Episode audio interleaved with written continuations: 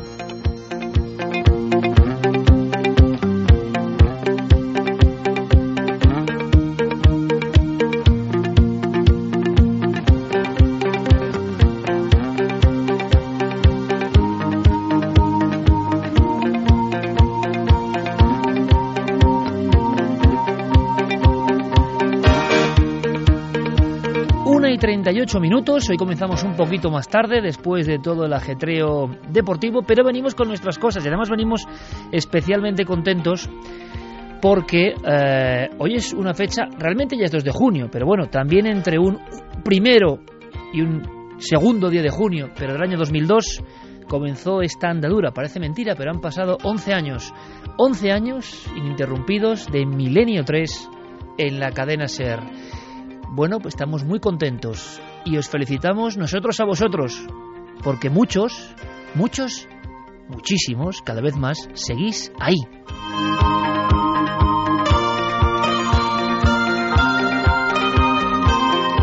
Y además lo sabemos muy bien, cualquier oportunidad de contacto, como por ejemplo ahora en la Feria del Libro, nuestros autores, los autores milenarios, lo están viviendo en sus propias carnes, como colas inmensas de personas se autoidentifican ya como seguidores del programa, que es mucho más que ser seguidor de un programa, ¿verdad?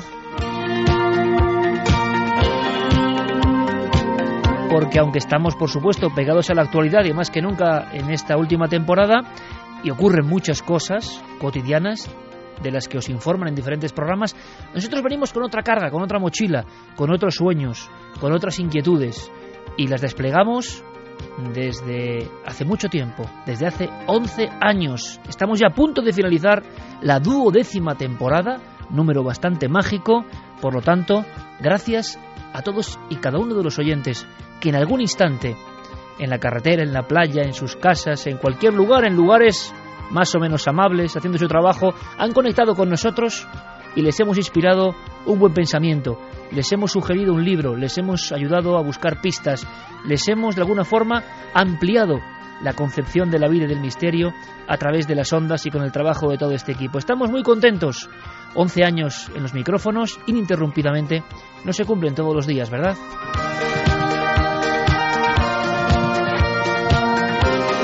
Así que, 1 y 40 minutos. Carmen, buenas noches.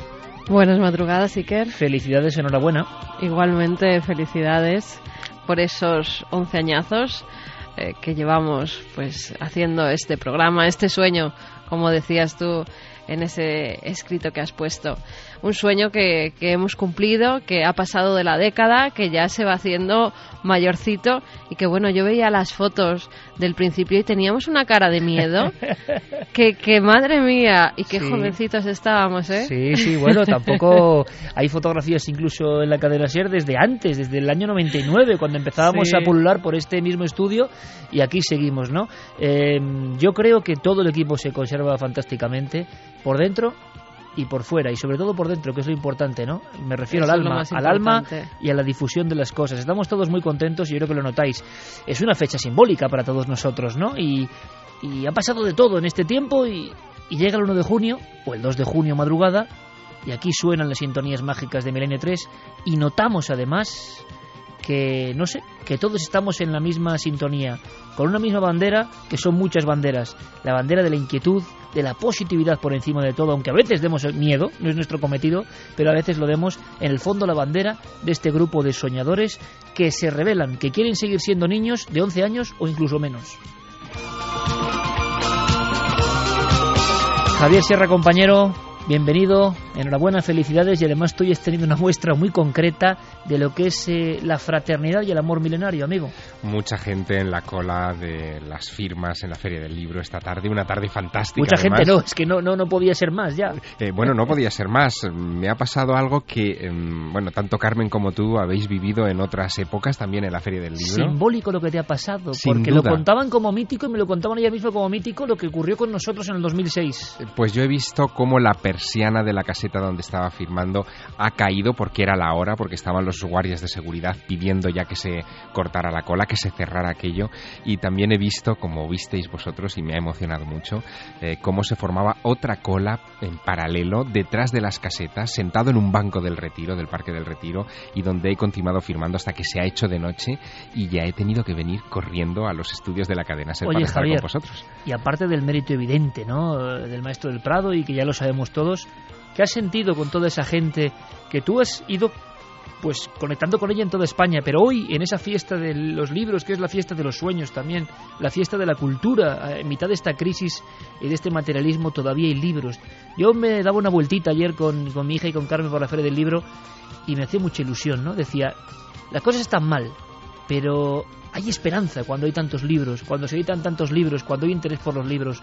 ¿Podrías resumirme algo que te haya impresionado de, de, los milenarios en esa cola? Me ha impresionado el brillo de la mirada de los milenarios de la radio. Mm, antes lo comentaba contigo a micrófono cerrado, pero yo he percibido cómo hay una fraternidad especial en, las personas que nos escuchan, las que además después de llevarse el libro firmado te decían, bueno, ¿y esta noche te vamos a escuchar en el programa? Por supuesto que sí.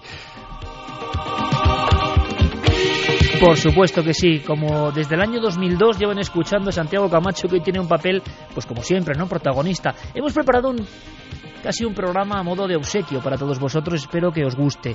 Santi, gracias, felicidades por estos 11 años, compañero, sentado ahí en tu sitio, firme, fiel, te lo agradezco mucho y me encanta que lo celebremos con este programa tan curioso que seguro tú me dices va a causar mucho comentario. Sí, hoy, hoy nos van a comentar mucho y posiblemente el eco dure durante, durante unos días.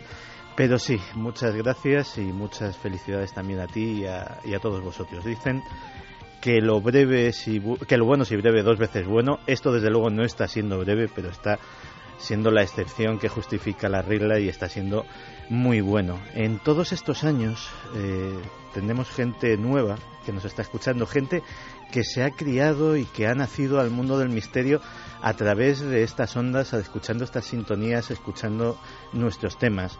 Hay gente fiel que nos ha seguido durante toda esta más de una década larga eh, de, estar todos juntos. Y en general no somos los mismos, pero fíjate, ha pasado mucha gente por este micrófono, ni siquiera el equipo somos los mismos, pero los que hemos permanecido tampoco somos los mismos, somos las mismas personas que, empezamos esta andadura. Somos diferentes, yo creo que somos mejores, y creo que buena parte del mérito de que seamos mejores es de toda esa gente maravillosa que nos sigue, que nos enseña cosas día a día, que nos manda cartas, que nos emociona, que eh, nos arropa cuando hemos tenido una salida por ahí y que nos ha hecho ver a la gente y al mundo de otra manera y con otra dimensión. Yo creo, yo personalmente, y creo que es extensible a todos, eh, he mejorado mucho como ser humano estando en Milenio 3 y eso tengo que agradecérselo a todo nuestro público.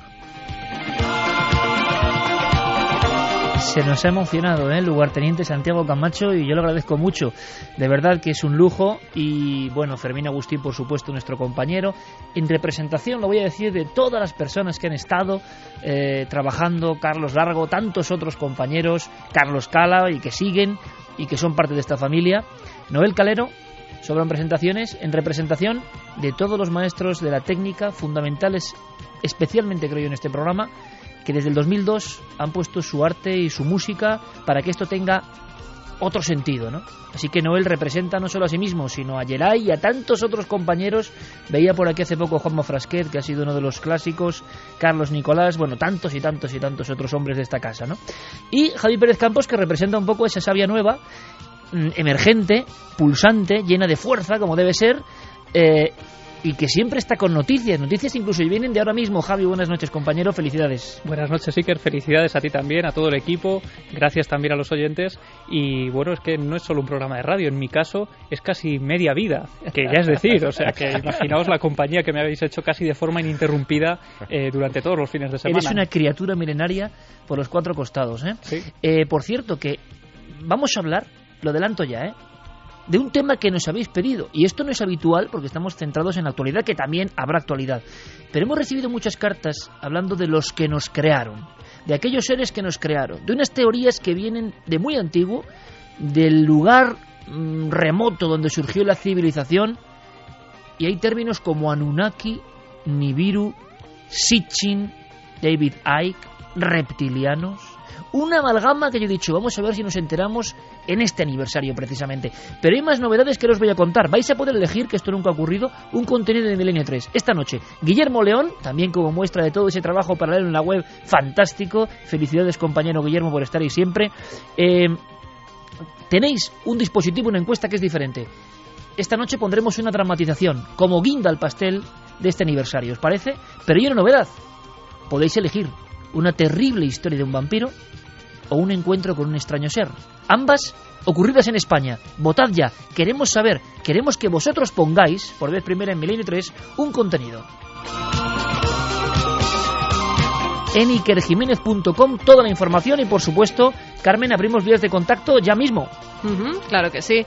Ya hay muchísimos mensajes, Iker. Mil gracias a toda la gente que ha escrito porque nada más abrir el Twitter me he encontrado con decenas, Qué bien. centenas de mensajes felicitándonos por este cumpleaños. Pues luego hacemos un repaso especial. especial cumpleaños, si te parece. Vamos a repetir las vías de contacto para que nos escriban y opinen sobre los temas que vamos a tratar esta noche. Las redes sociales, como siempre, Facebook, Twitter y Google Plus. Tienen que buscarnos por Nave del Misterio y nuestro correo electrónico milenio3 con número arroba cadenaser.com. Esta sintonía tan especial que a mí me recomendó mi buen amigo Gonzalo Pérez Sarroy, que, que es positividad y que es energía, es Mike Oldfield. Y por cierto, decíamos, 1 de junio, quizá tenga que ver con lo que vamos a contar ahora, avistamientos en la provincia de Murcia, hace unas horas. Y tenemos el documento, Javier. Sí, nos lo enviaba casi a escasos minutos de entrar en la redacción eh, Suso García, un oyente que desde su casa en Llano de Brujas, en la huerta de Murcia, ha avistado cuatro objetos muy extraños eh, de un color rojizo. Los ha conseguido grabar con el iPad. Nosotros, eh, si quieres, vamos a escuchar ese sonido y ahora contamos un poco más lo que se ve en esas imágenes. Sábado 1 de junio de 2013, son ahora mismo Las 10 y 5 de la noche. las 10 y 5 de la noche y No. acabamos de ver un meteorito Y lo seguimos viendo caer. en Murcia, en Llano de Brujas. Volvemos a ver de nuevo otra vez. un- Dos de ellos, mira, otro, otro, Son tres, por lo menos. Vemos que no son estrellas, están cayendo. vemos que no son estrellas, están cayendo, hemos visto hasta cuatro, Fieles a la actualidad siempre en esta temporada, la duodécima de Milenio 3. De momento tenemos esa primera información y lo soltamos así, Javi. Ahí está esa grabación. Puede ser un fenómeno, evidentemente, eh, que tiene que ver con los asteroides o meteoritos. La filmación es un poco extraña porque aquello parece que está ahí mm, penduleando de alguna forma, más que cayendo directamente.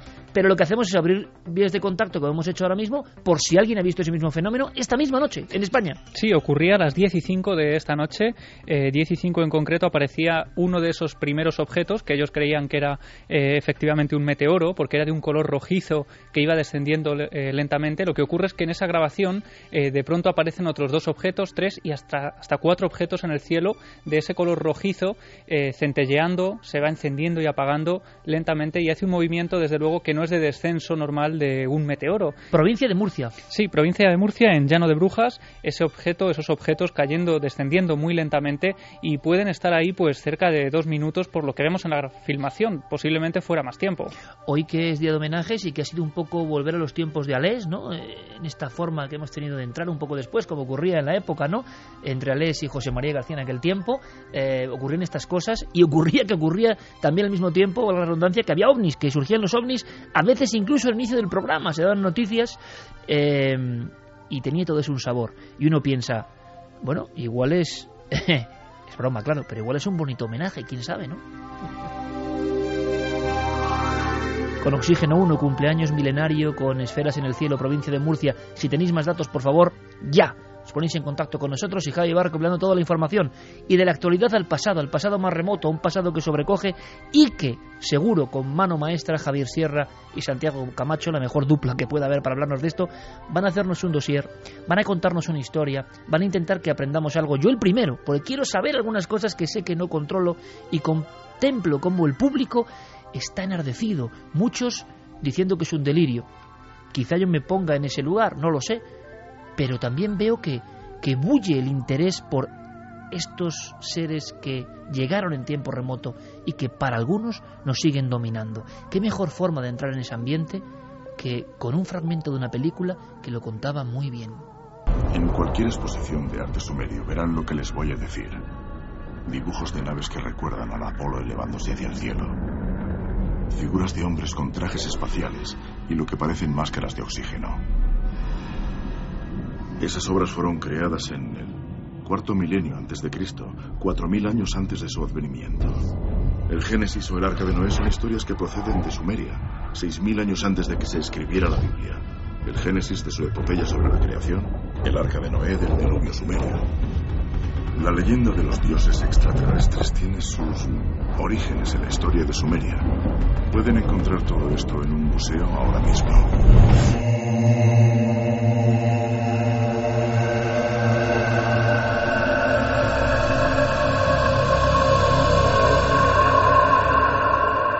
Elegido especialmente con Noel esta música porque la compuso alguien absolutamente intrigado, absorbido por este tema que nace en Sumeria.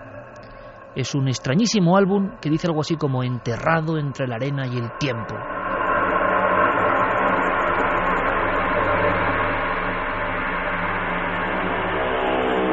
Y yo quiero que os impregnéis de este ambiente. Ojalá podáis escuchar esta emisión con buena calidad de sonido.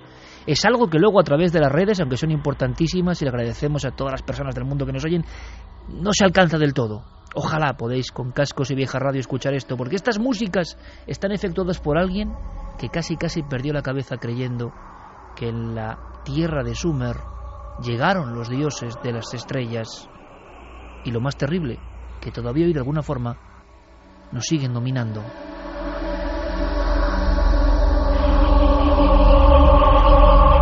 Música nos permite el viaje a unos 6.500 años antes de Cristo, a la primera civilización de la humanidad. Oficialmente el primer lugar donde nace algo, algo importante de lo que somos hijos. Babilonia, Uruk, Ur, Eridu, nombres que han quedado impregnados en nuestro concepto del pasado más antiguo. La procedencia incierta de los habitantes de la más antigua Sumeria sigue siendo un problema. Los arqueólogos, intentando explicar de dónde vino aquella gente que creó cosas tan prodigiosas, lo llamaron el problema arqueológico del siglo XX.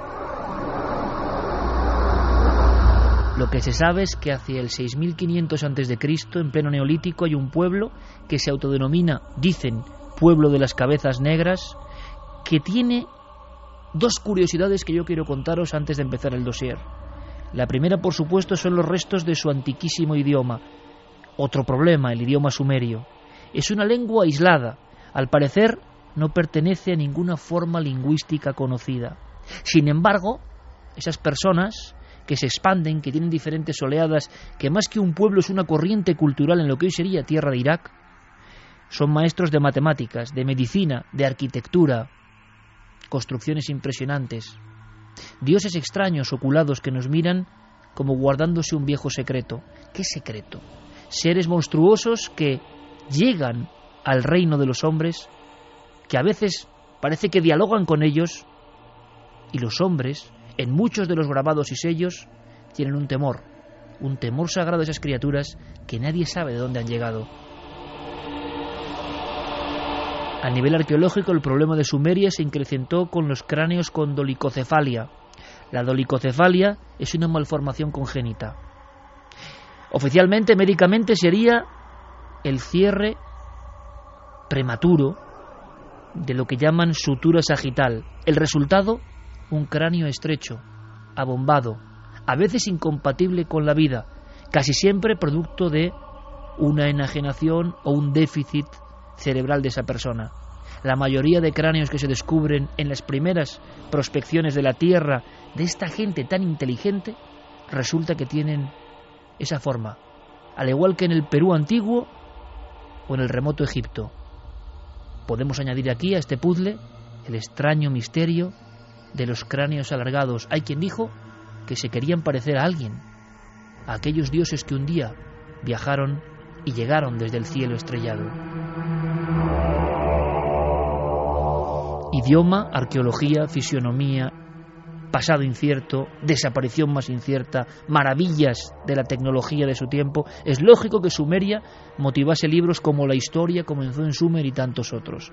Sin embargo, este dossier, que conecta con la más pura actualidad, con una serie de conspiraciones que están de moda, que arrastran a mucha gente, que mucha gente en buena lid cree con fe en ellas, tienen un episodio, una zona, un capítulo clave. Lo que yo he contado es arqueología pura y dura. ¿Cuándo la arqueología empieza a transformarse en misterio y en ufología, Javier? Pues comienza nuestro viaje, nuestro periplo, en una vieja aula de un colegio público en Jerusalén en los años 30, cuando un niño es llamado a la tarima a leer eh, un capítulo concreto del Génesis. Eh, ese niño eh, abre el libro, busca lo que le ha indicado su profesor, encuentra el capítulo sexto del Génesis y comienza a leer en voz alta los hijos de los dioses habitaban la tierra, se unieron a las hijas de los hombres y tuvieron descendencia con ellas. Y el profesor detiene aquella lectura, le pide al niño que corrija algunas cosas, no se habla de dioses, se habla de Dios, Elohim es un término que debe traducirse en singular y no en plural, amonesta a ese niño que ha hecho una traducción literal y em, le dice que eh, el resultado de esa relación entre Dios y las hijas de los hombres son los nefilim. El profesor se apresura a traducirle a aquel niño la palabra. Le dice, son gigantes. Y el niño protesta. Dice, pero ¿por qué usted, maestro, traduce gigantes si nefilim en hebreo significa los que llegaron o descendieron a la tierra?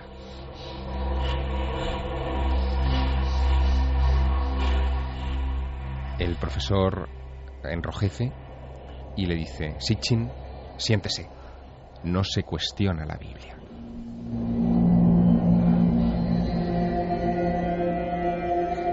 Aquel niño creció, eh, se convirtió en eh, un eh, importante escritor, traductor de textos antiguos, nos ha dejado 14 obras publicadas, traducidas a 25 idiomas, 7 eh, forman el corpus de una colección que llamó Las Crónicas de la Tierra, más de 2.000 páginas de información en la que se vierten textos que nunca antes se habían traducido de las viejas tablillas eh, mesopotámicas y en donde eh, se nos cuenta una historia. Efectivamente, Sitchin se quedó tan marcado por aquella anécdota infantil que decidió demostrarle a aquel profesor y al mundo que no había error en la traducción, que eh, efectivamente Nefilín significa los que llegaron o descendieron a la tierra, y encontró que el origen de esa palabra, de ese término, tenía que buscarse en, las antiguas crónicas sumerias.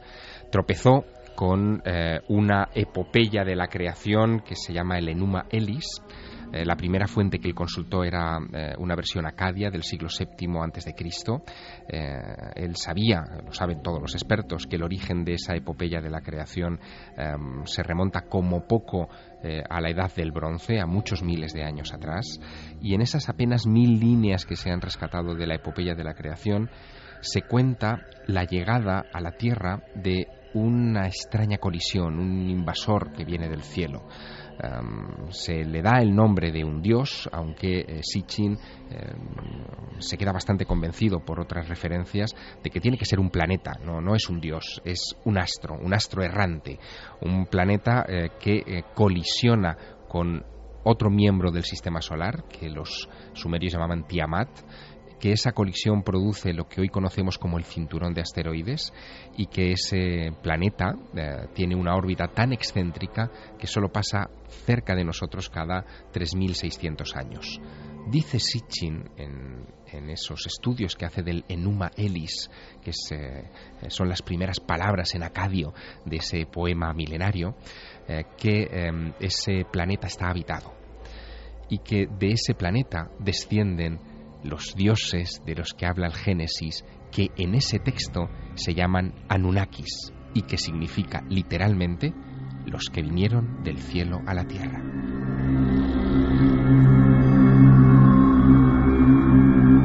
Dos y dos minutos, programa especial, aniversario Milenio 3 y un término que estoy seguro ha rebotado con un eco enorme a nivel digital y a todos los niveles, porque seguramente en el mundo del misterio será uno de los términos más buscados, más perseguidos, más estudiados, más en boga. Y queremos saber esta noche por qué. Y además con dos caras, con dos mundos, el que nos va a contar Javier y el que nos va a contar Santi.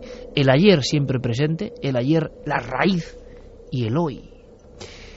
Anunnaki. Ahí tenemos la primera aparición de estos individuos tan célebres hoy y que han copado revistas, programas y sobre todo ideario de la conspiración. Lo importante de los Anunnaki, no obstante, eh, según eh, se desarrollará Fecharía Sitchin en esas crónicas de la Tierra, es que eh, ellos llegan a este planeta hace unos 440.000 años y que hace 300.000 se vieron, en fin, se enfrentaron a, un gran dilema. Ellos habían llegado a este planeta, dice Sitchin, inspirado en ese Enuma Elis, para eh, extraer del, corazón de la tierra eh, oro y materiales preciosos que ellos necesitaban fundamentalmente para crear una especie de capa eh, que protegiera a la atmósfera de ese planeta errante que cada 3.600 años se aproximaba hacia nosotros. Todo esto, permíteme Javier, lo traducía e interpretaba Sitchin Exacto. por eso sus detractores y sus seguidores. Exactamente. Él hace la traducción directa de esas tablillas, es una traducción que no se corresponde con, digamos, con, las traducciones que se manejan en eh, los college, en las universidades, en fin, en los, en los sitios oficiales. Hay diversas variaciones. Él cuando lee eh, ciertas referencias a dioses las interpreta como planetas, por ejemplo, y al hacer ese volcado eh, aparece esta historia, él, destila esta historia.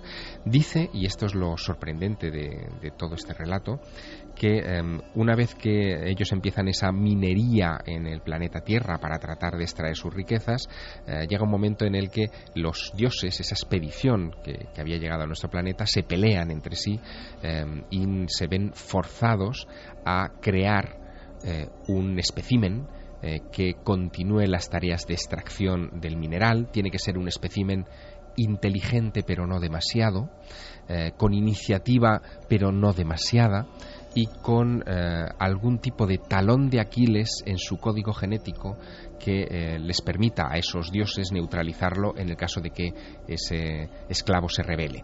Hace 300.000 años crearían el Homo sapiens eh, para cumplir con esa, con esa misión y lo crearían en África, que es donde estarían extrayendo esos minerales.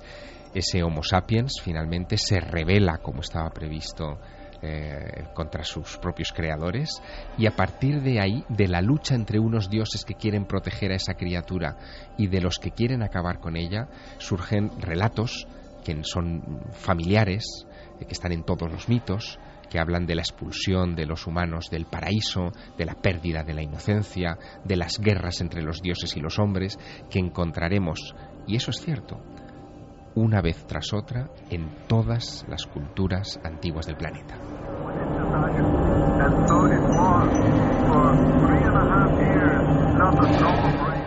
Dos y cinco podéis opinar, por supuesto, vías de contacto abiertas y en la posibilidad, ya lo sabéis, de hacer un poco regalo a la carta en esa dramatización, bien de un tema vampírico, bien de un encuentro con un extraño ser.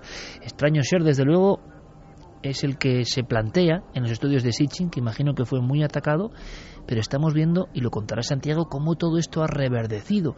No creo que Sitchin fuese con estas teorías y sobre todo libros muy áridos que tienen que ver con sellos mesopotámicos, eh, con una cultura tan alejada de la nuestra, eh, con un simbolismo tan farragoso, no creo que fuese un bestseller en ningún momento.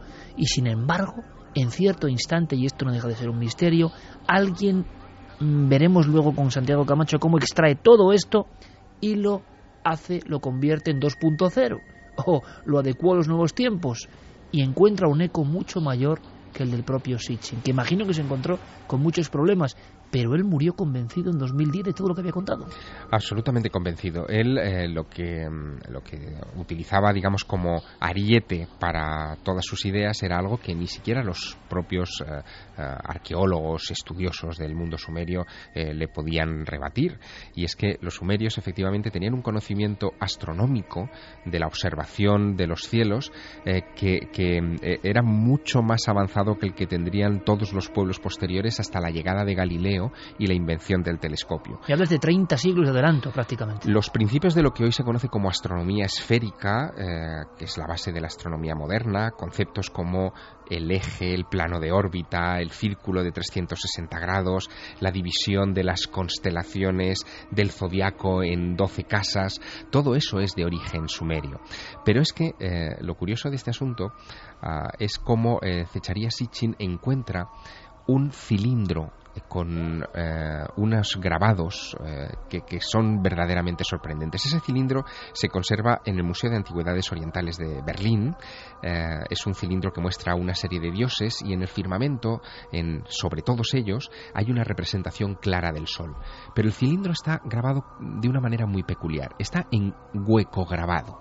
De tal manera que cuando ese cilindro se extendía sobre una superficie de arcilla húmeda, dejaba grabado en sobre relieve un mensaje que se podía, a modo de imprenta, repetir una y otra y otra y otra vez ad infinitum, como si fueran libros. ¿Y cuál era el mensaje? Y el mensaje curioso es que sobre esos dioses, sobre esa representación de los dioses, aparece el sol rodeado de pequeñas motas muy precisamente excavadas en el cilindro y no son eh, los planetas eh, que se podían ver a simple vista desde la Tierra.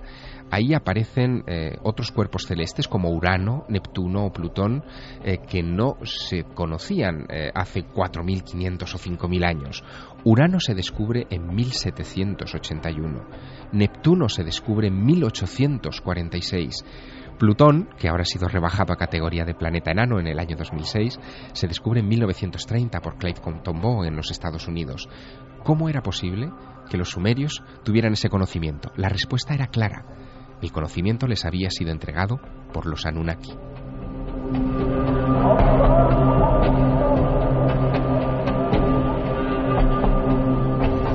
2 y 9 con lo que nos cuenta Javier Sierra y esta música de fondo estamos casi vagando por las arenas milenarias entre el Tigris y el Éufrates, en esa franja donde, ojo, yo lo he comentado al principio, a día de hoy no se sabe por qué surge algo tan complejo, tan extraordinario, tan de salto un poco incomprensible llamado civilización. ¿Por qué ahí y no en otra parte? ¿Por qué justo en ese lugar? Javier, simplemente te interrumpo para una cosa que es importante y que es, un día como hoy me hace ilusión. Fermín Agustí, compañero. Buenas noches, Iker. Para celebrar los 11 años, eh, Milenio 3 es trending topic ahora mismo. Gracias, gracias a todos, compañeros. Que no es fácil, quiere decir que el tema interesa, que nuestro cumpleaños está en la red, gracias Fermín, y que así como el tema de los Anunnaki, Nibiru, eh, el contacto en el mundo antiguo está ahí, pues nosotros estamos ahí en vuestra mente colectiva. Muchas gracias por hacer una vez más uh, Milenio 3 Trending Topic. Casi respiramos y seguimos descubriendo cosas de esos cilindros extraños que guardaban ese mensaje. Me has puesto los pelos de punta porque me he acordado de un hombre que tú también conociste, que quizá tenía los delirios de Sitchin, o la verdad de Sitchin, o entre el delirio había algo de verdad, quién sabe, que era el doctor Cabrera de Arquea en Perú, cuando mirándome fijamente me dijo, ¿y de dónde vino el conocimiento en el Perú antiguo? y señalando el cielo, saliendo a la plaza de armas, dijo, de allí, de fuera. Como si en todas las culturas importantes que en el mundo han sido se repitiese el mismo mito que siempre suele tener un núcleo, un nódulo real, la llegada de foráneos que nos dieron el conocimiento. Síguenos contando cosas, por favor, Javier. En esas crónicas de la Tierra, Fecharía Sitchin eh, hace algo que lo distingue de eh, cualquiera de los autores del mundo de la astroarqueología o los paleocontactos, como se ha venido a denominar esta, esta disciplina. Es decir, de toda esa eh, serie de personajes desde em, Jack Bergier, em, pasando por Eric von Daniken o por Peter Colosimo, que revisaban pequeñas pruebas aquí y allá y nos trataban de convencer que eran los ecos de astronautas que nos habían visitado en la noche de los tiempos. A diferencia de todos ellos, Zecharia Sitchin se esforzó en eh, crear una historia paralela de la humanidad o oculta de la humanidad eh, desde eh, aquellos eh, Anunnaki que llegaron hace 445.000 años. Y en esa historia figuran nombres, casi te diría que sagas completas de personajes que Sitchin destila con paciencia, describa de todas esas tablillas cuneiformes antiguas.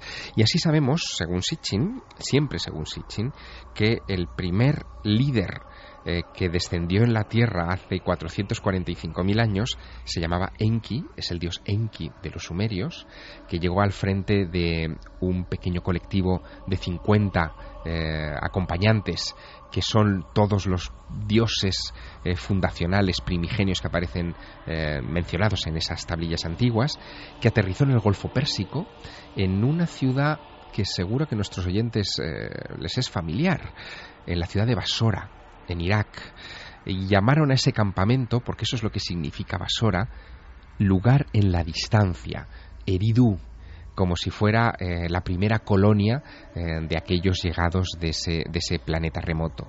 Y de Eridú, fíjate qué curioso, porque esta es otra de las bazas fuertes, singulares y contestadas de Zecharia Sitchin, viene otra etimología curiosísima.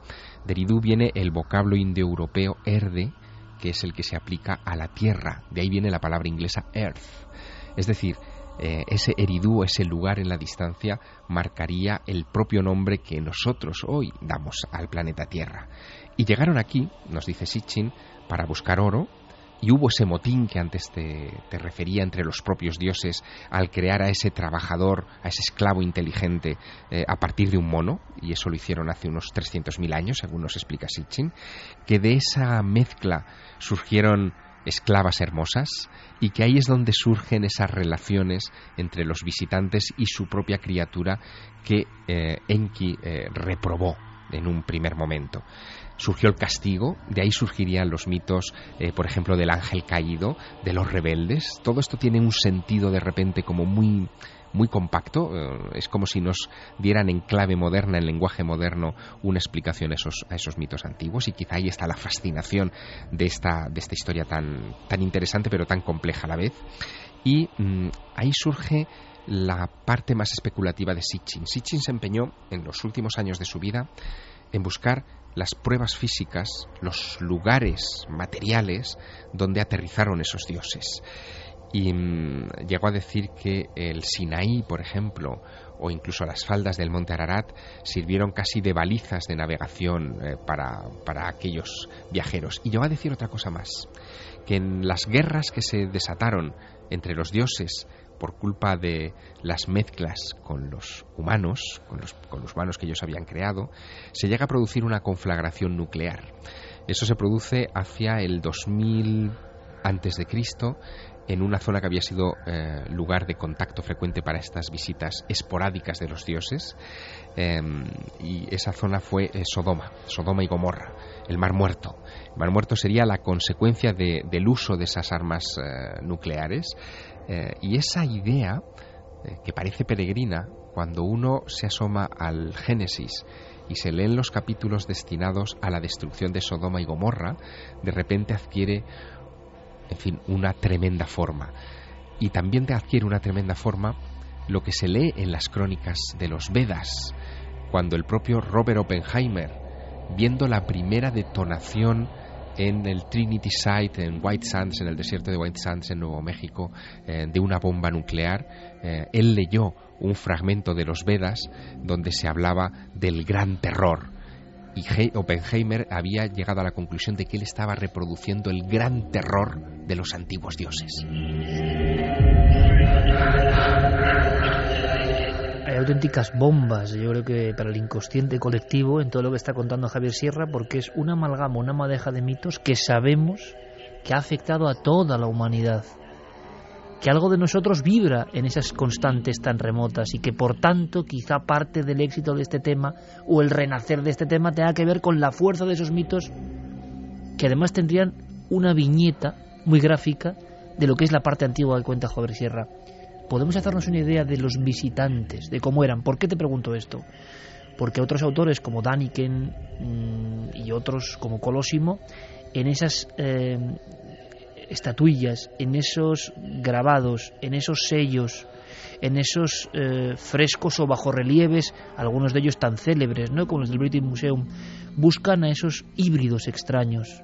Algunos tienen aspecto de reptil, es verdad, o de hombre reptil, o de hombre anfibio, son gigantes, los hombres los temen, y en creaciones artísticas de hace 3.000 y 3.500 años, como en Nínive, eh, se contempla la extraña presencia de estos híbridos.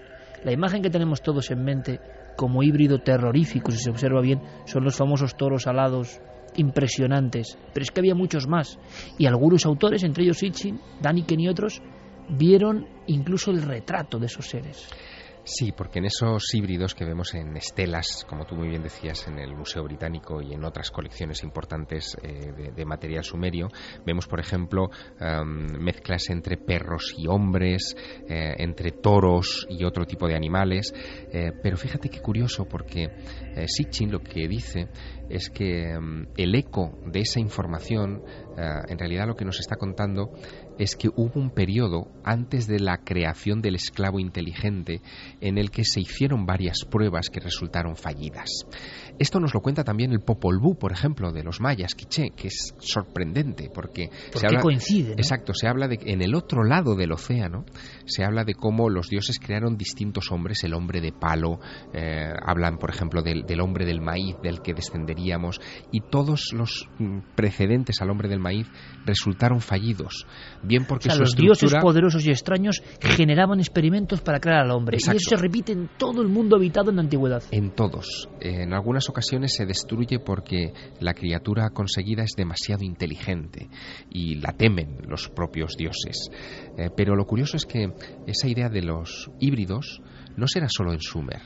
Eh, la encontraremos eh, en, Grecia, por ejemplo, en nuestra vecina, cercana y, básica Grecia, básica en cuanto al fundamento de nuestra civilización. Allí se habla de cómo hay em, abundantes idilios entre los dioses del Olimpo y los mortales. Se habla de los héroes. criaturas extrañas. Efectivamente, y se habla de criaturas híbridas, se habla de los centauros, por ejemplo. Eh, todos serían ecos de esos, mm, digamos, experimentos que se produjeron hace 300.000 años en la Tierra. Claro, y aquí está la doble lectura. La lógica irracional son mitos. Sabemos muy bien que hay muchos especialistas, filósofos, no solo investigadores del misterio, que creen que esos mitos son por algo y que están ahí, en el légamo que nos convierte en especie por algo. Y que hay una historia que parece que conduce al mismo lugar. Bien, esta historia luego, y ahora seguimos comentando, ha tenido rebrotes increíbles. Lo que ha contado Javier Sierra sería una maravillosa historia de paleoastronáutica o de encuentros cercanos con seres que nos crearon. Como dijo el maestro Faber-Kaiser Andreas, el muñeco humano, una construcción desde luego no natural ni de evolución, sino impulsada por seres mucho más poderosos y, cuidado, a veces con connotaciones incluso negativas. Vamos a hacer una cosa en este momento concreto a las 2 y 20. Vamos a ver qué opina nuestro público, simplemente como sondeo, Carmen. Eh, ¿Qué sugiere todo lo que ha contado Javier Sierra? Porque lógicamente, hasta para los seguidores del misterio, esto es ya, igual en los 70, esto que ha contado Javier, sería maravilloso y aceptado como realidad. Hoy es difícil, o no, porque hay una parte de seguidores del misterio que creen que esto fue así. Quiero saber cómo capta ¿no? esa, esa red colectiva. Mm, pues mira, Ariana García nos dice, hola milenarios, escuchando a Javier Sierra, me convenzco más de que venimos desde el espacio, que somos extraterrestres. Creo que pronto se irá descubriendo toda esa verdad. Anunnakis, pleyadianos, alguien nos trajo a este planeta. Emilio dice, felicidades por los 11 años. Esos cilindros los pintó Ezequiel, creo, y los representa Daniken en sus libros. Un saludo desde Prado del Espino. Bueno. Marta desde Tenerife. Un poco de desinformación, pero es lógico, ¿no? Que no pasa nada. No, no es exactamente lo mismo, pero seguiremos dando puntos de, de información para que tengáis las cosas bien claras. Marta desde Tenerife decía buenas noches. Es una pena que la Biblia no esté traducida literalmente del hebreo, ya que podríamos aprender y entender mucho sobre nuestro origen divino. Qué pena que se pierda la verdad por el camino. Nancy, si fuimos creados, ¿quién creó a los creadores? Parece un trabalenguas. Cara Cruz nos dice personalmente... y buena pregunta. Me considero creyente de la existencia de los Anunnaki desde que empecé a informarme sobre ellos. Mira, esto es importante, Carmen, porque y Santi miraba y Javier también con una cara. Yo creo que este eh, mensaje es clave, ¿no? Desde que empecé a informarme de esto, creo en ello. No tiene por qué ser verdad. Lo que sí sabemos es que encaja con mucha gente que a priori incluso muchos no son especialmente fantasiosos, que se enganchan con este tema y que les convence. Es decir, hay un lenguaje, hay un remoto lenguaje críptico o simbólico en esta historia que convence a muchas personas. Y además es lógico. Tú piensas que cuando Sitchin eh, publica en 1976 el duodécimo planeta, que es el primer libro de las crónicas de la Tierra eh, que le harán eh, internacionalmente famoso, también hay muchas especulaciones en el entorno científico sobre la existencia de un planeta X. el hecho de que esa idea de un astro errante llamado Nibiru que pudiera acercarse por la Tierra cada 3.600 años, eh, dentro de que era exótica, a los propios científicos, eh, en fin, les, cabía una remota posibilidad. Fíjate que eh, tras el descubrimiento de, perdón, de Neptuno a, a, mediados del siglo XIX, hubo muchísima especulación sobre que pudiera existir otro planeta más. Lo llamaron el planeta X. Percival Lowell, uno de los padres de la, de la astronomía, le dio ese nombre, explicó, o, bueno, trató de justificar las anomalías orbitales de ciertos grandes colosos de nuestro sistema solar eh, con la presencia de un cuerpo gravitatorio que no se había encontrado todavía. Y claro, cuando en 1930 se descubre Plutón, casi en el sitio donde Percival Lowell lo había predicho, em, bueno, pues se, desató inmediatamente eh, la idea de que efectivamente podían existir esos planetas X y que incluso el cinturón de asteroides tan misterioso, el hecho de que los tengamos cometas cada cierto tiempo pasando por aquí en este rincón de, la galaxia, pudiera deberse a algún tipo de colisión cósmica tremenda, enorme, que es justo la que se narra en ese poema del Enuma Elis. Más mensajes. Pues Eduardo Biondo nos dice la teoría de que el planeta Tierra sea un laboratorio extraterrestre me parece aterradora. Somos un experimento. Perdicas Berre, no sé quién ni por qué modificaron nuestra historia. Los Anunnakis es el dios de la Biblia sin más. Pablo Ríos, sobre los Anunnakis, nos ha dejado un link que es un tebeo que él mismo hizo sobre este tema, sobre los Anunnakis. O sea que Como ejemplo de cómo engancha esto, ¿no? Sí, sí, sí. Eh, además dibuja muy bien, está muy bien el tebeo, hay que leerlo. Claro, es como y gente muy joven buscando raíces, quizá porque las raíces cada vez se confunden más, se bifurcan más y nadie sabe, de, buscando las raíces de la humanidad, ¿no? Mucha gente se encuentra con este viejo mito que tiene algo de fascinante o mucho de fascinante. También nos decía Ana Herrero Duque, eh, ¿se cuestiona la Biblia o los arreglos de la misma? Vamos a hacer una cosa. Eh, ¿Podemos dar datos ya de cómo va la encuesta? De si el, nuestro público, que también me interesa, ¿no? ¿Prefiere una dramatización creada por Diego Marañón de encuentro con extraño ser o historia vampírica? Pues sí, que espérate un poquito porque la web, nada más decirlo, se ha colapsado. Entonces yo estoy intentando volver otra vez a, poner la web. Fermín, ¿tienes tú los datos? Vamos a ver si le escuchamos a nuestro compañero Fermín. Espero que no se colapse tampoco la línea interna. Hola, Iker. Sí, eh, gana con un 70,3% de los votos a estas horas un encuentro con un extraño ser. Sorprendente, ha levantado el brazo Javier porque él ha votado por un extraño ser. Javier Pérez Campos ha votado por una historia de vampiros. No podía ser de otra forma, claro. Que da bastante miedo. Carmen, ¿tú por cuál votarías? Yo por el extraño ser. Ajá, ¿Santiago? Yo por los vampiros. División de opiniones total. No, él y yo nos quedamos ahí. Vosotros pero, pero, pero qué extraño ser. Es maravillosa esa historia. Ambas son maravillosas, yo creo, ¿eh? Yo creo que da más miedo lo del vampiro, pero no lo sé. Lo veremos luego, lo escucharemos luego en esta guinda del pastel. Y ahora lo que hacemos es viajar y seguimos comentando cosas a la actualidad, como todo este tema que dices Javier Sierra te convence de los Anunnaki, bueno, y casi de lo que se proponga, ¿no? Si lo cuenta, hemos perdido un buen político, contándolo con mucha vehemencia y con los datos concretos. Y yo creo que por fin hemos conocido algo de las viñetas de esta historia. Que no se me olvide, ¿eh? Por cierto que el lunes tenemos todos una cita con Javier y eh, presentando su libro El Maestro del Prado, el día 3 de junio. Luego cuando acabe esta hora, en un ratito, lo comentamos. Que no se nos olvide, porque yo creo que va a ser muy bonito ver a tantos seguidores del éxito de ese libro de Javier Sierra. Pero ahora le toca el turno a Santiago Camacho. Por cierto, Javier, Pérez Campos, ¿Alguna noticia sobre lo que se ha observado en Murcia? ¿Ha habido réplicas? ¿Ha habido alguien que haya observado más cosas? De momento nadie ha dicho nada, así que nos quedamos con este caso único de Suso García. Seguimos eh, llamando la atención para ver si alguien alrededor tiene que haberlo visto. Porque... Eh, estoy recogiendo yo mails porque parece que sí, que hay más gente que ha visto que ha visto cosas. Voy a ir recogiéndolos y luego os comento, ¿vale? Perfecto, porque voy a decir una cosa muy curiosa y es que también me parece interesante muchas personas creen que aquí se dice algo y enseguida el efecto contagio es mortal. No, no, no. Hay veces que sí que la gente, nuestro querido público, va informándonos de lo que va pasando y cuando no han visto es que no han visto poco público habrá tan honesto como el de Milenio 3, estoy seguro. Y en este caso tenemos un caso aislado que puede ser interesante. Carmen dice que vía mail, milenio3.com, mm. están llegando más informaciones. Luego las sí, además desde otros sitios, desde Alcalá de Henares, por ejemplo. ¿Esta misma noche también? Esta misma noche. Y apuntan a, que eran más objetos. Más, también visión de varios objetos, no solo uno. Mm. Bien, esto puede ser interesante, puede ser un fenómeno astronómico o no. Intentaremos resolver la cuestión que tiene mucho que ver con lo que ha contado Javier Sierra y esa crónica antiquísima de los que llegaron de las estrellas. Pero, ¿por qué esto ha tenido un reverdecer de laureles? ¿Por qué se ha convertido en tema brutalmente seguido?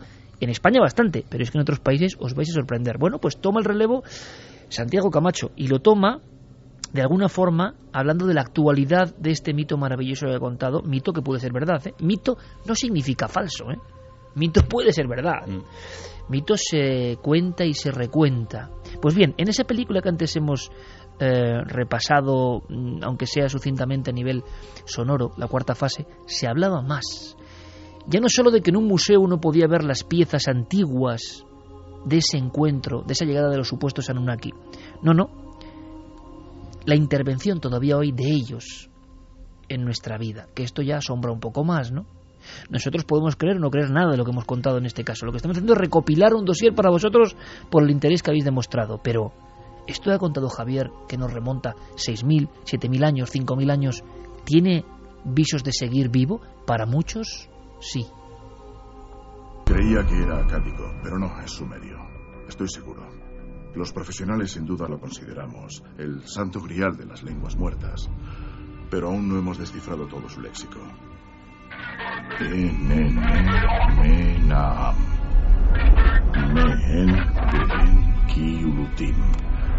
Solo estoy seguro de las dos últimas, nuestra creación. esa. Examinar es la primera palabra. Yekae subsaku. La última es arruinar o destruir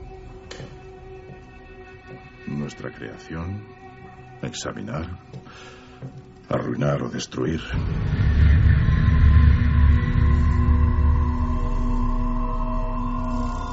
Y llegamos a los tiempos modernos, a los últimos años, cuando de pronto todo esto que parecía digno de libracos antiguos y profesores más o menos ya añejos, se convierte en tema de moda. ¿Por qué? ¿Qué ha ocurrido? ¿Qué ha pasado? Pues por culpa o por mérito de una sola persona, de un solo hombre.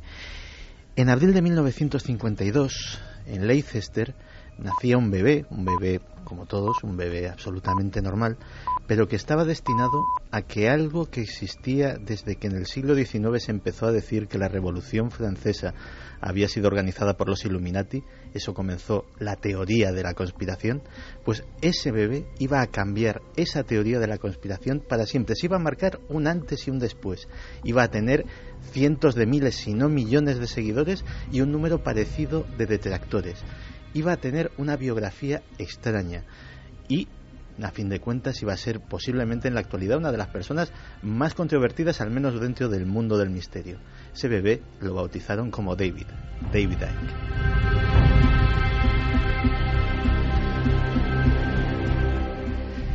Y lo cierto es que la infancia y la juventud de David Icke fue bastante normal, nada presagiaba que fuera a convertirse en algún tipo de personalidad pública y menos en algo heterodoxo. De hecho, eh, si demostraba una gran pasión era el fútbol. Eh, llegó a jugar eh, de portero en las ligas menores de, Inglaterra y una lesión, concretamente una enfermedad, una artrosis reumatoide, le acabó apartando de las canchas. Pero tal era su pasión por el deporte que eh, se dedicó a ser periodista especializado en ello, con un éxito tremendo. Tanto es así que llegó a tener un programa propio en la BBC los sábados por la noche, es decir, convertirse en una eh, personalidad muy popular. De hecho, no solamente eh, tenía ese programa de fútbol, sino que además era la voz, era la persona que retransmitía las partidas de billar, los campeonatos de billar, un deporte que es muy popular y que se televisa en el, en el Reino Unido empezó a tener cierta conciencia social, empezó a preocuparse por los problemas de sus conciudadanos y se metió en política. Se metió en política en el Partido Verde, él era ecologista y eh, llegó a convertirse en el portavoz oficial del Partido Verde era un orador brillante, un orador apasionado y una persona que llegó a tener mucha, eh, a llevar al Partido Verde a tener un protagonismo y a tener eh, una preponderancia que en el férreo bipartidismo británico era apenas impensable. La prensa británica lo apodaba el Tony Blair verde.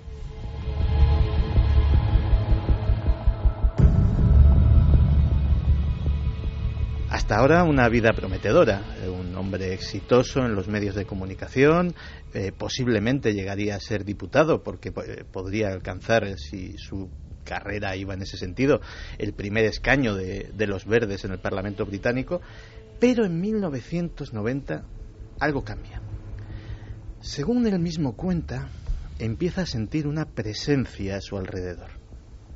Empieza a sentirse observado, vigilado empieza a percibir que algo no físico le acompaña constantemente. Tanto es así que un día, estando en una librería, no tenía absolutamente ningún interés por las temáticas paranormales, ese algo parece empujarle hacia la sección donde se encuentran pues los libros de ovnis, los libros de parapsicología y a empujarle a coger uno en concreto, casi en contra eh, de, de, su propia voluntad. Él estaba pensando en ese momento, Dios mío, ¿qué estoy haciendo? Y cogió un libro del estante. Ese libro era de una psíquica llamada Betty Shine. Lo interpretó como una señal y fue a visitarla.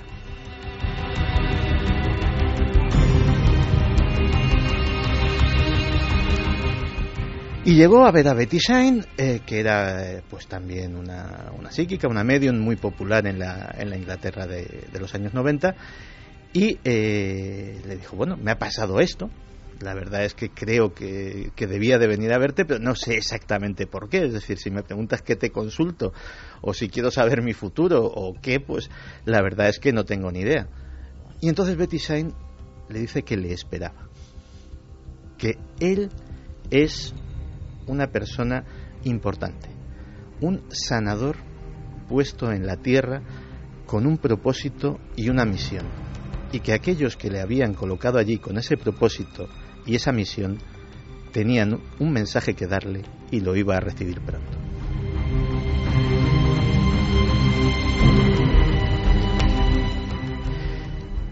Empieza David Icke a interesarse un poco más por estas cosas y de hecho eh, le apasiona la, la, arqueología o la astroarqueología. Empieza a leer a Zacharias Sitchin, a Eric von Daniken, empieza a visitar eh, sitios eh, emblemáticos, Egipto, Babilonia, etcétera, etcétera, y cuando está en Perú, en Puno, en la frontera entre Perú y Bolivia, no podía ser otro lugar. Tiene una revelación su cuerpo empieza a temblar, entra en una especie de trance. Él dice que su kundalini se desenrosca justo en ese momento y descubre toda la verdad.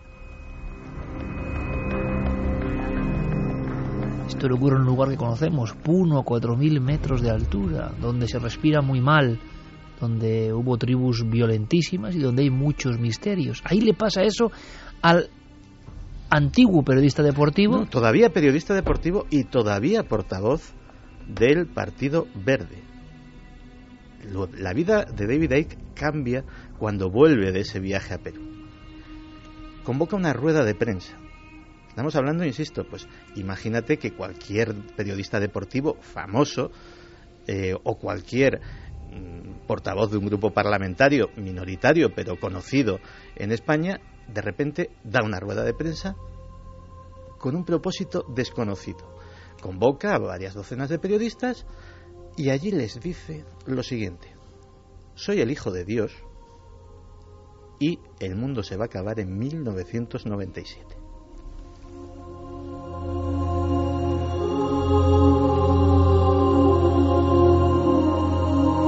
Entramos, por supuesto, en una fase delirante, pero que ¿a dónde nos va a conducir? Yo creo que hay sorpresas. Es la, es la fase que el propio David Icke denomina su periodo turquesa, porque siempre va vestido de azul turquesa de pies a cabeza, eh, porque dice que ese color le protege de malas influencias y, digamos, le hace sintonizar con aquello que se está comunicando con él, porque David Icke empieza a tener episodios de escritura automática, empieza a recibir mensajes que eh, canaliza escribiendo sin eh, que haya intervención de su propia voluntad.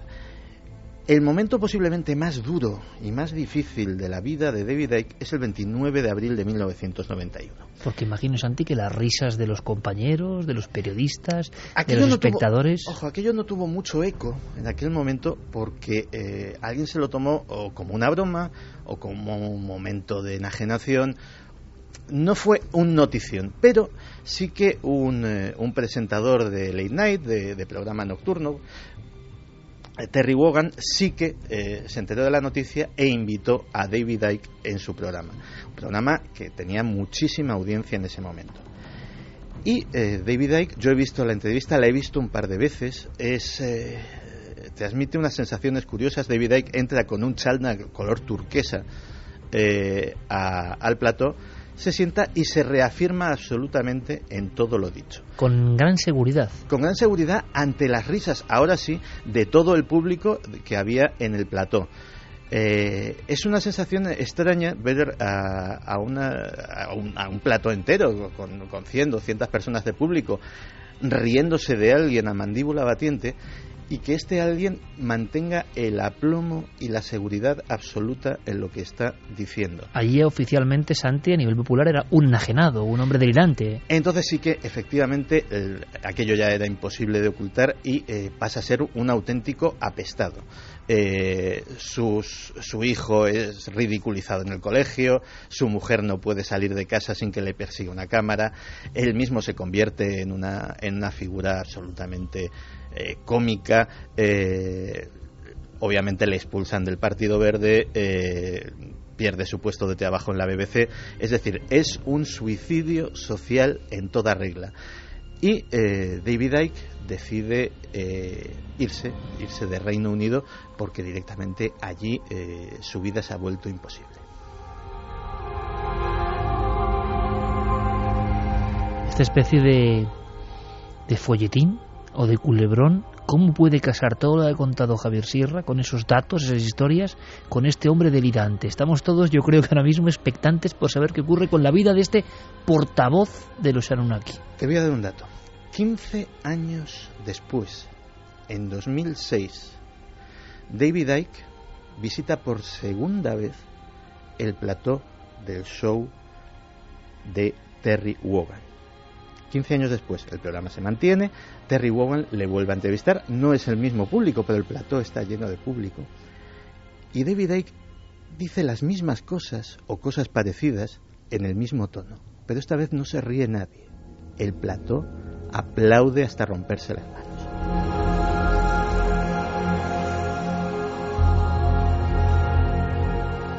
La pregunta de todo nuestro público es obvia. ¿Qué ha pasado? En esos 15 años. Pues en esos 15 años, eh, David Icke eh, empieza a escribir libros y eh, empieza a, digamos, a ser relativamente conocido en el circuito de la teoría de conspiración. Él empieza a denunciar, pues básicamente lo que muchos teóricos de la conspiración o muchos autores del tema, incluido yo mismo, eh, hemos, hemos denunciado de sociedades secretas, de control de grandes, eh, de grandes conglomerados de intereses. Hombre, y tanto que tú mismo, porque tú eres el gran iniciador de la conspiración en España, Santiago. No te quites méritos. O sea, aquí al César lo que es del César. Y, y, de hecho, pues se hace eh, tremendamente, tremendamente popular. Pero en 1999 introduce la parte más extraña, casi que podría hacer que aquella pesadilla de aquel show televisivo con la gente riéndose de él regresara. Y es que imagínate que resulte que todas estas conspiraciones que hemos estado aquí hablando durante todos estos años, durante toda esta década de, de Milenio 3, que todas estas sociedades secretas que hemos mencionado, que todos estos eh, acontecimientos extraños estuviesen provocados por quién? Por los mismísimos Anunnaki de Zacarías Sitchin, por una raza de reptiles extraterrestres que continuarían habitando entre nosotros y más que eso, dominándonos y dirigiéndonos.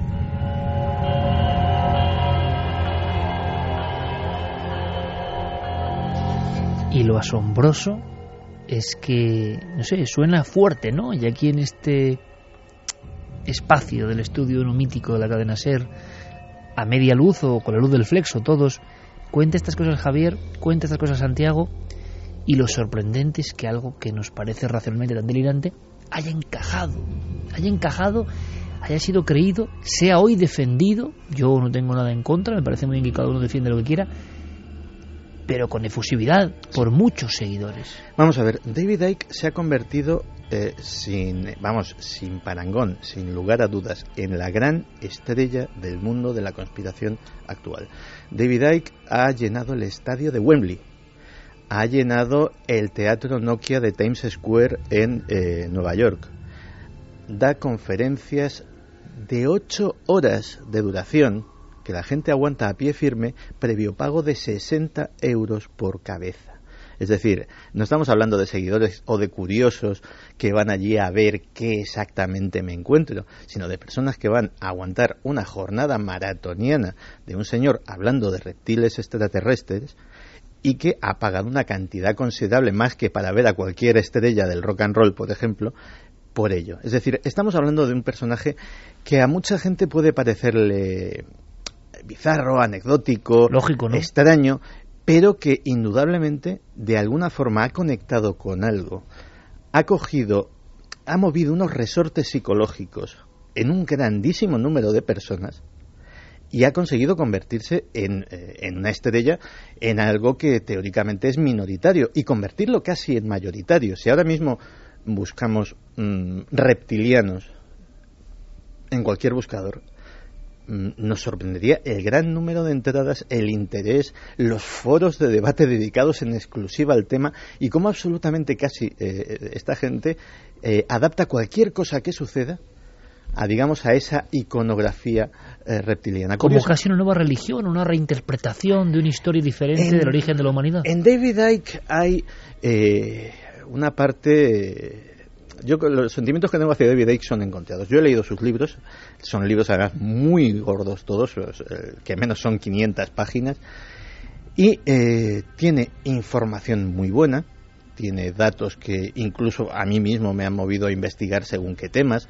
Eh, tiene, es un gran recopilador y es un eh, gran documentalista, pero sin embargo, a la hora de sacar sus conclusiones, siempre se va al mismo sitio, que son los reptilianos, que es lo que a mí personalmente me cuesta digerir. ¿no? Y eso es precisamente lo que muchos de sus detractores dentro del mundo de la conspiración, que no es precisamente un jardín de rosas, los, los conspiranoicos, y ahí sí me meto, sí tenemos la tendencia de ponernos a caer de un burro los unos a los otros según nuestras tendencias o según nuestras creencias, pues eh, sí que a algunos les ha movido incluso a decir que es un intoxicador o es un desinformador, porque dando información real, información verídica, información interesante de problemas reales, de conspiraciones reales, de temas eh, que son candentes y que nos afectan a todos, lo engloba en la historia increíble, increíble entre comillas, no la estamos calificando, estamos diciendo la, la teoría, la teoría como es, de eh, los reptilianos o de los seres extraterrestres y hace que mucha gente que de otra manera sí se interesaría por esos temas, de repente los rechace como algo ridículo. Mira, esto lo cuenta muy bien y yo les digno de análisis eh, nuestro compañero Enrique de Vicente. Eh, le hemos preguntado por David Icke, el conocedor también de la conspiración, estos temas tan delirantes, ¿qué hay de fondo? Aquí lo importante es que hay de fondo, no quizá la máscara del reptil, ¿no? O sí, no lo sé, que ahora nos contará Santi cosas todavía más bizarras, ¿no? De, de, de cómo esta élite, según ahí, cuál es su teoría profunda, ¿no? Cómo se pasa de Mesopotamia a la actualidad de esta élite que nos creó en su día y ahora nos dirige siempre según él. Pero es muy interesante lo que reflexiona Enrique de Vicente. La parte positiva de David Icke es que ha dado a conocer toda una serie de informaciones y ideas que eran muy minoritarias hasta entonces a un público masivo. Esa es una parte, eh, digamos, sus aciertos, eh, esa es su parte positiva. Pero la parte negativa que tiene David Icke es que eh, cualquier conspiración que pudiera haber, y para mí la hay, para mí de hecho existe una élite que pretende, no una, varios grupos elitistas, que pretenden dirigir el mundo y que juegan sus partidas de ajedrez y toman posiciones de poder según pueden, quedan encubiertos bajo eh, eh, las ideas conspiranoicas de aspecto muy enloquecido que Ike y otros promueven. A la inmensa mayoría de la gente siempre les va a parecer ridículo que alguien como Ike diga que estamos dirigidos por una por una especie reptiloide que es capaz de metamorfosearse y que eh, crea incluso una línea genética y que dirige nuestro mundo a través de diferentes ramas suyas como la monarquía británica o como los Rothschild o como los Rockefeller. Eh, cualquier verdad que haya detrás de eso, para la inmensa mayoría de la gente es inaceptable y cosa de locos. Eh, obviamente no es una maniobra de desinformación, sino que David Icke se lo cree profundamente. Pero, bueno, no habría mejor agente para quienes realmente dirigen el mundo desde las sombras que una persona así. 2 y 48, la gran pregunta, Santi, es cómo pasa de esa presencia en la antigüedad de los Anunnaki, de lo que ha contado Javier Sierra, de ese mito antiguo, a de repente infiltrados, y además de ese aspecto tan bizarro, ¿no? tan increíble, tan de película de ciencia ficción de los años 50, hoy. La sangre, y concretamente una sangre muy especial, la sangre azul. Los eh, Anunnaki, los reptilianos, se habrían convertido en eh, la base, el cimiento de todas las familias monárquicas, de todas las familias de la nobleza europea y asiática, y de esta manera habrían dominado la historia de Europa durante siglos. Después, con el descubrimiento de América, habrían, eh, habrían creado nuevas sociedades, sociedades secretas, sociedades de banca. ¿Para qué? Para que sus, eh, sus eh, acólitos, sus seguidores y también aquellos que están emparentados genéticamente con ellos pudieran medrar y pudieran seguir manteniendo el control a través de la política, a través de la banca, a través de las empresas. Curiosamente, la idea de David Icke no es tan descabellada como parece. Es decir, eh, una, de, una de las cosas que aporta David Icke en sus libros es un, eh, una detallada genealogía tanto de las familias, eh, de las familias nobles de la nobleza europea como de las familias dirigentes de las finanzas y de la política en Estados Unidos y en el resto de y en el resto del mundo después, digámoslo así, del fin del absolutismo. Y se descubre que genéticamente al menos, efectivamente, los mismos siguen estando al mando. Es decir, que hay determinadas líneas familiares que efectivamente sí que, vamos, los Bush, por ejemplo, es, eh, es, es bastante claro, pero si cogiésemos a todos los presidentes norteamericanos y empezásemos a decirle, ¿y tú de quién eres? como dicen en los pueblos, pues nos llevaríamos tremendas sorpresas que efectivamente muchas de ellas terminarían enlazando pues con las casas reales europeas. Pero Santi, el público está diciendo ahora mismo, los seguidores están diciendo, bueno, esto vale, tiene cierta coherencia, sociedades secretas y demás, pero los reptilianos, yo eh, me apresuro a decir, porque luego en este mundo que todo lo reduce y tal es muy típico, ¿no? típico de Iker Jiménez dos puntos, eh, la monarquía británica son reptiles, porque como hay algunos, no los seguidores, pero que no escuchan, ni Javier, ni Santiago Camacho, ni yo estamos diciendo que creamos en esto. Hemos preparado el dossier para salir de dudas en torno a un tema que sabemos que interesa y no sabemos muy bien por qué. Estamos intentando hacernos las preguntas de por qué esos resortes se han movido. Porque la gran pregunta y lo insólito es, esto está muy bien, pero lo de los reptilianos... Bueno, es lo que enfrentó, de hecho, a David Icke con Cecharia Sitchin, porque ambos en algún momento eh, llegaron a contactar. Se, vieron las no se podían ni ver. Exacto, y, no se podían ni ver.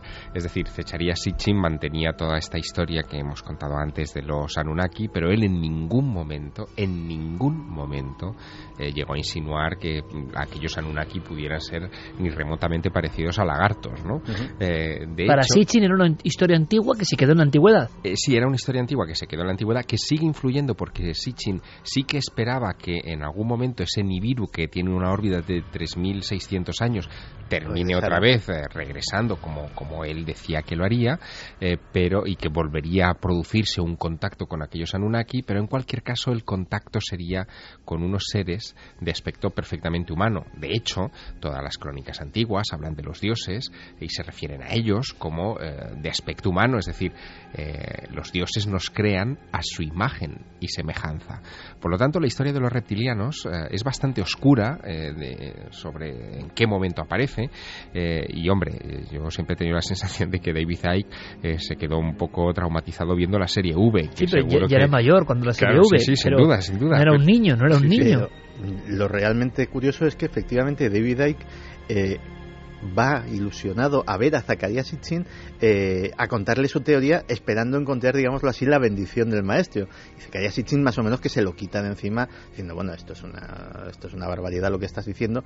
Y a partir de ese momento efectivamente empieza a haber un antagonismo mutuo hasta la muerte de Sitchin eh, que eh, básicamente, en concreto más por parte de Sitchin que cada vez que oía hablar de David Icke y se iba enterando de, de cómo iba, sus teorías iban, iban cada vez teniendo más y más predicamento, pues se ponía enfermo. Pero Santi, a día de hoy, junio del 2013, es una parte fundamental del mundo de la conspiración y contamos en millones los seguidores de esta teoría tan increíble. De los reptilianos que de alguna forma, no sé, infiltrados o cambiado su aspecto, metamorfoseados, eh, dominan el mundo. Bueno, metamorfoseados mientras mantienen la voluntad de metamorfosearse, porque eh, una de las cosas más curiosas de estos reptilianos es que podrían volver a convertirse en reptiles a voluntad. ¿Pero y por qué reptiles? Que es algo que no entiendo. Pues porque son son lagartos, básicamente. O sea, es exactamente, eh, Javier ha dado con el kit de la cuestión, son como los de V. O sea, no hay otra. Y encima vienen de la cuarta dimensión. O sea, la cosa ya empieza a coger unos, unos tintes bastante surrealistas. Pero a mí personalmente me maravilla eso, que haya tantísima gente que se lo cree.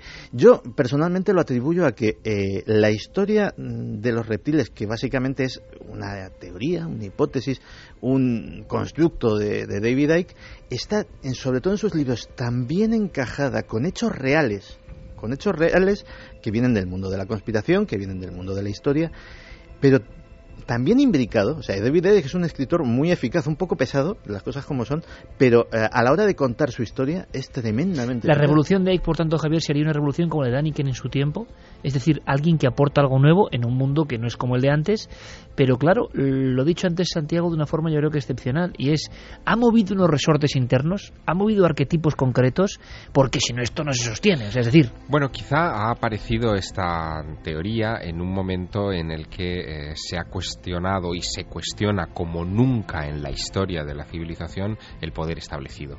y por lo tanto, el hecho de ver en los que nos dirigen eh, a unos lagartos, pues no deja de ser eh, incluso una metáfora, una metáfora muy sustanciada de eh, esta gente, estos bastardos que están ahí eh, controlándonos y que no son ni siquiera de los nuestros. nunca mejor dicho bastardos por la culebra bastarda, ¿no? Fíjate que hubo quien creía que efectivamente incluso el propio David Icke estaba planteando una especie de metáfora o de fábula con esta historia de los lagartos y se han identificado, pues hubo una teoría y de hecho que le trajo muchos problemas con grupos eh, antidifamación eh, sobre si los famosos reptiles eran judíos, por ejemplo, si cambiabas eh, si cambiabas en si cambiabas en los libros de, de Ike la palabra reptilianos por la palabra judíos seguía teniendo sentido y a veces tenía hasta más sentido. Por ejemplo, Ike durante una época fue un tremendo defensor de los protocolos de los sabios de Sion e incluso tuvo sus validades como negacionista del holocausto cosa que abandonó más pronto que tarde. O sea, una biografía completa. Vamos a ver qué opina nuestro público, eh, porque claro, la primera parte hemos visto respuestas inmediatas. Me creo lo que dice Javier Sierra y creo que los Anunnaki fueron nuestros creadores. Claro, toda esta parte de David Icke, que es la que conecta una historia remota con el hoy, es mucho más difícil de creer. Pero también sabemos que se cree, se cree en ello y es lo que nos ha puesto en marcha. Carmen, mensajes. Pues mira, Freddy nos dice asociar a los grupos de poder que están documentados en muchos libros a reptilianos es un disparate. Marian Armando, David Icke habla con una rotundidad sobre sus creencias que es imposible ignorarlo. Señor Suerte, soy bastante fan del trabajo de David Icke. En carnavales incluso se, se disfrazó de reptiliano, en honor a él. Íñiga Montoya, mira que me gustan estos temas, pero David Icke, en serio, el de me divorcio porque mi esposa es reptiliana. Que esto es muy interesante porque ha pasado, Santi. Hace nada, en, en 2012, de su esposa Pamela, que empezó a verla que iba metamorfoseándose también su rostro y que no sabía cómo definirla, pero a lo, posiblemente era reptiliana o de otro sitio. O sea que puede que David haya perdido los cabales buceando entre información y dando algunos palos o tocando algunas áreas buenas haya sido devorado por el propio misterio que tiene su lado oscuro siempre, ¿no? Sí, pero efectivamente lo que decía esta oyente tenía toda la razón. Tú cuando escuchas eh, una conferencia de David Icke o una entrevista o, o, una intervención televisiva, ves a un tipo absolutamente coherente, absolutamente sereno y que habla con un aplomo, con una seguridad y con un don de la oratoria que es bastante hipnótico.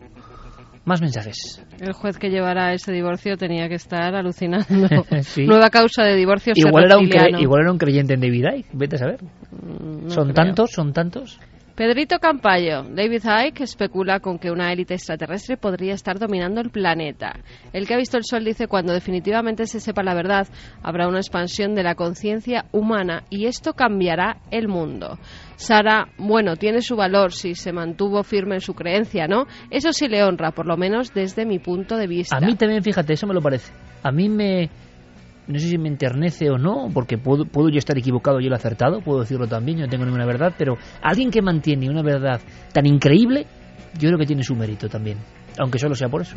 Pedro Cabrera eh, decía que tenía un artículo escrito por Ibrahim Fraser, uno de los revisores de los borradores de los libros de Ike, eh, sobre David Icke, y que te lo iba a mandar Santi, ah, porque pues eh, no sabes si lo conoces. Habla de un ex científico de la NASA que le presentó a David Icke, a Arizona Wilder, eh, la cual pone de mentirosa para arriba, dice, con fundamentos. También Stewart Shildon advirtió en su día que esta mujer trama algo contra David Icke. o sea que hay una conspiración contra Ike. si algún día contase la historia de Arizona Wilder, eh, dejaría la de David Icke. Otra amiga de Santiago.